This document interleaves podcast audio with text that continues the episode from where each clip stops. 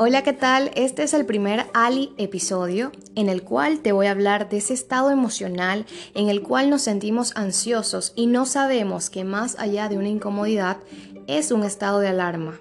Sí, el tema de hoy es la ansiedad. ¿Y por qué este tema? Te preguntarás. Y es que para nadie es un secreto que este ha sido un año de muchísimos cambios radicales, el cual nos ha hecho salir de nuestra zona acostumbrada, de lo que estamos acostumbrados a hacer y de lo que antes decíamos que era nuestra realidad o nuestra cotidianidad. Yo, yo definiría este año como un año trascendental de cambios y aprendizajes que nos han hecho ver que lo que antes nos preocupaba realmente no era lo más importante.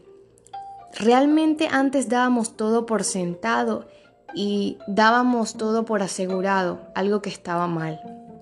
Nuestra expectativa hace unos meses era que el 2020 iba a ser lo mejor o que el 2020 era de una manera porque así estábamos acostumbrados a que ya planificábamos todo y que todo era así tal cual.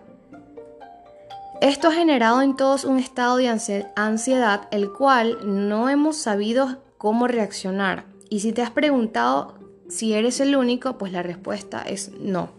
La ansiedad puede atacarte físicamente y mentalmente, provocándote ese estado de ausencia, falta de aire en tu organismo y un sentimiento de miedo ante situaciones amenazantes o difíciles. Lo importante es que reconozcas que tienes ansiedad y cuáles son los factores que pueden hacer que sea aumentada esta ansiedad. Lo primero que quiero decirte como consejo es que en estos momentos es necesario tener una fe en Dios muchísimo más grande de la que acostumbrabas. Todos tenemos distintas formas de buscar a Dios, pero lo importante es aprender a practicar la confianza en Él. No te apoyes de tu propia forma de hacer las cosas y echa toda tu ansiedad sobre Él.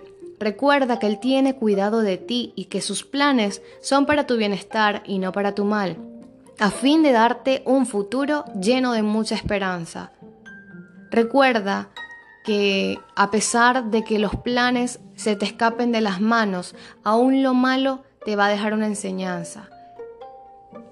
Lo primero que tienes que hacer en estos momentos de ansiedad que yo te recomendaría es que ores, que medites en Dios y que descargues toda tu preocupación en Él. Lo segundo que te quiero aconsejar es que si no tienes ganas de hablar, escribas en una carta donde expreses todo lo que sientes y de esa forma te descargues y vacíes esa emoción de ansiedad.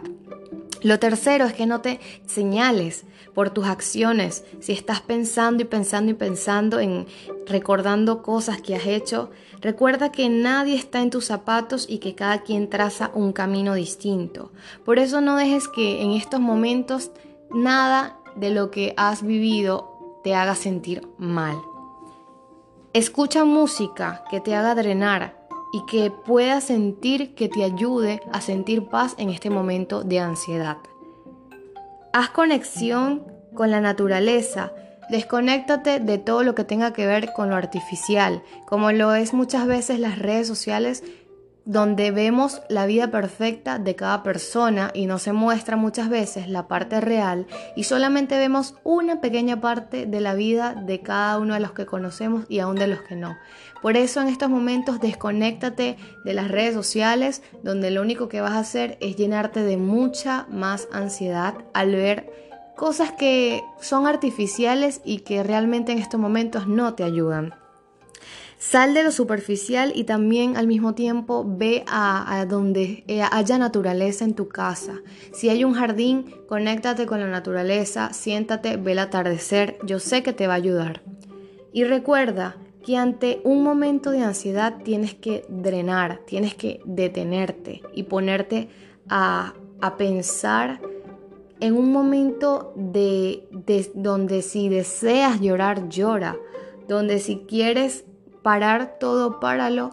Y recuerda que lo más importante es que descanses en ese momento y reconozcas que aún todo lo que estamos viviendo, quizás sientas que no estás haciendo nada o quizás sientas que todo está paralizado debido a, a este confinamiento, pero lo más importante es que aún en medio del encierro o el confinamiento pongas a escribir tus ideas en un papel y tomes nota de cada una de las cosas que te gustarían hacer cuando todo esto pase y de esa forma no perderías todo eh, el tiempo que tenemos en estos momentos.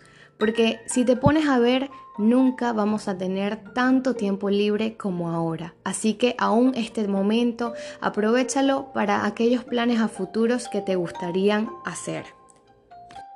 Piensa en un instante en todos los momentos difíciles que anteriormente habías atravesado, donde tenías todo en contra y aún así ya pasaste por eso, saliste de eso y es así porque así es la vida. Todo cambia, todo pasa, es algo nuevo y esto también va a pasar. Este fue el primer Ali episodio, espero que te haya gustado y recuerda que este es solo el comienzo.